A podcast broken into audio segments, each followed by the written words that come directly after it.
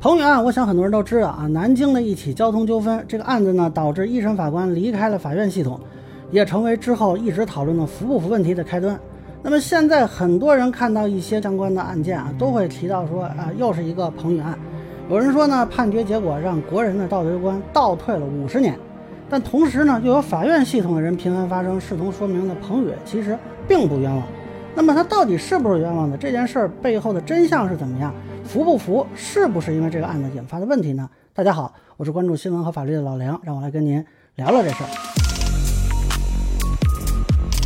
啊，咱们可以先回顾一下这个案子啊，在这个二零零六年十一月二十日早上九点半的时候，这个六十四岁的退休职工徐寿兰在南京一个公交车站跑向了一辆这个乘客较少的公交车，结果呢，他当时是倒地了，据他自称是被人撞倒。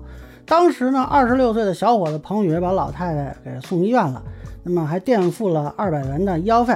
但是后来呢，徐寿兰指认说撞人的就是彭宇，并且把彭宇告到了法院，索赔十三万多元。呃，这个事儿呢，最具争议的地方就是到底彭宇有没有碰撞徐寿兰？那当时很多网民就怀疑这个徐老太是不是碰瓷呢？但法院这边呢认为俩人确实发生了碰撞。那么依据当时民法通则，按公平责任分担损失。就判了被告彭宇承担百分之四十的民事责任，给付原告徐寿兰四点五万元。呃，在这个过程中呢，这彭宇向一位网站论坛的版主爆料，说自己是见义勇为被诬陷。当时那版主就跟现在自媒体呃差不多，但还不是特别一样啊，但也算有一定影响力吧。就把这个情况呢通报给了南京十多家的这个网站和媒体的记者。这中间呢，记者是旁听一审审判的。那么后来呢？随着这个网络传播和媒体报道，这个案子就火遍全国。那咱们现在倒着先说这个啊，最关键的问题，到底有没有碰撞？这个从法律结论上呢是不知道啊，因为这个案子后来二审之前呢，双方就达成了庭前和解协议，彭宇一次性补偿徐少兰一万元，双方均不得在媒体上就本案披露相关信息和发表相关言论。呃，由于这是一个民事主体之间的协议，具体内容只有他们两边知道。严格说来，除非这两边达成新的协议对外披露啊，这才是合法的公开信息。但是呢，这件事儿后来当地法院呀，还有一些司法系统嘛，就通过各种渠道表达说，彭宇是承认撞过老人的观点。你比如说，这个南京市委常委、市政法委书记刘志伟就曾经在接受专访时称啊，这个彭宇曾表示呢，与徐寿兰碰撞。那么最高人民法院在官方微博还发过一个文章，说十年前彭宇案的真相是什么呢？也说确实发生过碰撞，所以后来呢，有的媒体就开始说啊，这个事儿好像反转了，就好像之前这个事儿的核心问题就是撞没撞。但不知道大家想过没有啊？就媒体也好，网民也罢，跟彭宇跟徐老太都认识，凭什么彭宇说没撞就能引起这么大风潮呢？那当事人都傻吗？你一说我就信了。那么如果只是说撞没撞这个问题，为什么后来这个一审的法官被调离了法院系统呢？他后来是去被调到一个街道的司法所任职，因为我当时就在做记者嘛。这个事情当时媒体质疑的核心是法院判决书认定撞了的这个逻辑，让大家不能接受。这个一审判决书的判词是这么说的：如果被告是见义勇为做好事，更符合实际的做法应是抓住撞倒原告的人，而不仅仅是好心相扶。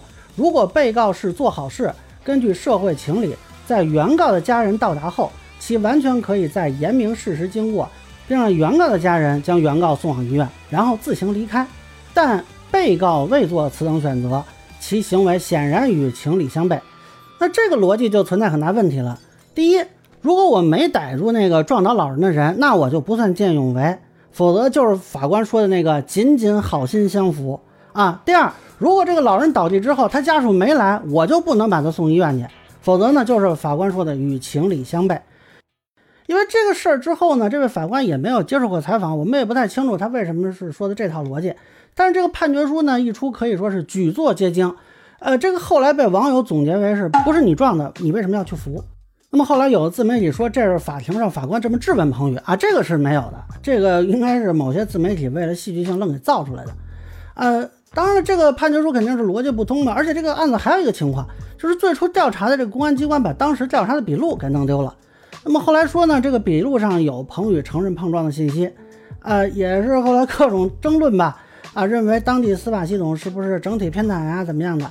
呃，这个过程中呢，有一些自媒体啊，确实是推波助澜，但是我认为啊，法官在判决书中的这个表述才是核心问题。就我不知道他们撞没撞，但是你这么认定撞了，你就让公众非常担心，因为这样等于放大了见义勇为者的证明义务。那大家都知道，法院是这个社会公平最后一道防线了。如果法院持有这样一种逻辑，那么等于所有人都是不安全的。实际上，当时媒体主要的关注点在这里，并不是说啊一边倒的相信彭宇。那么我说说我个人的看法啊。那首先这个案子呢，认定双方责任的这个结论，我是认同的。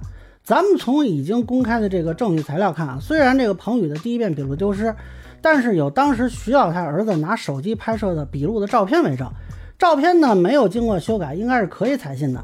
而且呢，南京市公安局指挥中心查找到了这两位这个处警的登记表，上面都记录了两人相撞。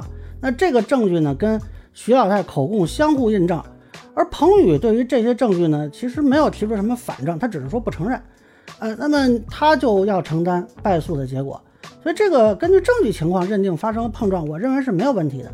当然，这个案子最大的问题可能在于说呢，双方除了口供之外，缺乏直接证据。啊，就是那会儿没有那么多摄像头嘛，所以说如果当时有视听资料、目击者证言，那这个事儿就没这么大争议了。但是从法理上说呢，目前的信息是可以判断这个案子符合着高度盖然性，那么这就是一个民事纠纷，它不需要一罪从无，就可以认定碰撞事实是存在的。啊，那么既然这个案子的认定事实没问题，那这个判决说理为什么成那样？为什么这个法官又被调离呢？其实这个问题的答案非常的简单。就是这个法官他写不好判决书啊，这个说法可能有人会觉得哎很可笑，怎么会法官不会写判决书呢？这个法官也不是说生下来就会写判决书啊，而且呢，这个法官的这个判决书行为是个老问题了，就是我们对于这个判决书写作的规范化是从改革开放之后才开始的。民事诉讼法呢，在一九九一年出台的时候规定了说判决书应当写明这个判决认定的事实、理由和适用的法律依据。但是事实上，长时间以来呢，这个法官只注重事实的调查与认定，不注重判决的说理。这个可不是说一个两个。呃，咱们坦率说，有一些基层的法官，他的说理能力就是偏弱的。那么因此呢，在一九九九年的十月二十日，当时最高人民法院发布了。人民法院五年改革纲要就明确提出了加强对质证中有争议证据的分析认证，增强判决的说理性。那到了十年后，也就是二零零九年的五月二十五日，最高人民法院下发关于进一步提高裁判文书质量的通知，要求全国法院加强裁判文书说理。啊，结果到了二零一三年，就根据当时中新网的一个报道呢。最高人民法院在裁判文书制作经验交流座谈会上透露，当时最高法的十五个审判业务部门中，每个审判人员至少有两篇裁判文书接受评查。那么评查结果是呢，个别裁判文书存在一些说理不充分、层次不清晰等问题。大家想想，这还是最高法呀，就已经是中国法官队伍的顶级了，而且这个也是很多年了，对吧？那咱们说一些基层法院的个别法官，他在判决书的写作方面，嗯，恕我直言，不敢恭维。啊，那么在这个二零二二年的全国两会，这个全国政协委员，天津的一个律师叫李大进，他还提交了一个关于就进一步加强裁判文书释法说理的提案，就认为呢，实践中裁判文书释法说理不规范、不充分的问题还普遍存在，应由最高法制定颁布裁判文书释法说理的实施细则。啊，当然咱们回看这些年啊，法院系统的这个裁判文书的质量是越来越高了。啊，应该不会出现当年说彭宇案那种说啊判决书行文被广泛质疑的问题了。但是呢，我觉得也还需努力吧。这个觉得法院系统其实是可以把这个案子作为一个判决书写作不太成功的一个例子，好好研究一下。就你的一个判决书释法说理不清晰，有可能造成多大层面上的社会的争议，甚至给法院系统、给整个中国的司法系统啊，给包括他个人也带来多大的影响。啊，但是呢，我这里还又得替这个法官说一句啊，并不是他这个判决导致了服不服的问题，而是这个矛盾在他这个判决的案件之后全面爆发出来。咱们说这个事儿的背后的大背景啊，是我国的经济发展，那么人民富裕了嘛，通过维权获得一定收益成为可能。这个尤其随着一九九三年这个消费者权益保护法的出台，这个维权就成了热门词汇。同时呢，我国机动车保有量快速攀升，从这个上世纪八十年代开始有私人轿车，当时那算是凤毛麟角，是身份的象征啊。到二零零三年就达到了一千两百万辆。那这个过程中，实际上人车矛盾啊、交通纠纷呀，就逐渐在攀升。这个背景下呢，咱们坦率说，肯定是会出现一些纠纷。那么里头有一些，比如说碰瓷儿啊、敲诈呀，这个问题是存在的。大家如果看这个一九九六年呢，有一个电影叫《离开雷锋的日子》，那里边主人公乔安山就因为见义勇为救了一个被车撞倒的老人，他反而被敲诈。那你说这到底是谁撞的？你说吧，你们可以调查去吗？我们不正在调查吗？哦，那就调查到我头上了。你别装委屈，不是你撞的，你干嘛送医院？就是就是啊，你说的是人话吗？哎，你怎么讲话你？不是我撞的，我就得见死不救啊！乔安山同志是真正的助人为乐，我们向你致敬了。实际上，那个事儿的原型是一九八八年发生的，就这种问题呢，其实早就有，只不过到了两千年之后，很多普通人就开始遇到了这个敲诈的问题。可以说呢，正是因为社会公众普遍焦虑的情绪，才让彭宇案引发了关注，也才引发了后来服不服的讨论。那么现在回看呢，我个人认为啊，一个是法律规范层面对这种纠纷的复杂性预判不足啊，缺乏相应的法律规范进行调整。第二呢，基层执法人员对于一些纠纷中出现的敲诈勒索追责不够，尤其是一些敲诈者啊，他是穷人啊，或者是病人，或者是老人的时候，常常在证明他说谎之后，仍然没有追究他的法律责任。那么第三呢，一些这个媒体刻意渲染这种焦虑，导致呢一些人对见义勇为反而担责的可能性呢，这个有过度的预判啊。其实即便是现实中发生，咱们说这个纠纷吧，如果没有证据证明说过错和因果关系这些，啊，追责一个人。不是那么容易的。大家有时候看，明明有纠纷啊，就是因为没有证据，反而追不了责的啊。怎么说到见义勇为了，这追责就变容易了？这不可能的。那么有很多情况呢，我觉得这个风险是被严重夸大了的。那么现在随着车辆都有了行车记录仪啊，有很多地方呢也都有了监控探头，这个发生交通事故纠纷的时候，客观证据也多起来了啊。大家甚至都有手机可以拍一些证据嘛。应该说，一定程度上缓解了公众对于服不服的焦虑。但是我觉得啊，要想说彻底的缓解公众的焦虑，说对这种见义勇为的行为更多的保护呢，还是应当体现在对敲诈勒索的惩治上。一方面呢，基层执法人员应该及时发现问题，积极追责，不管敲诈者是老人还是孩子，都不能放松。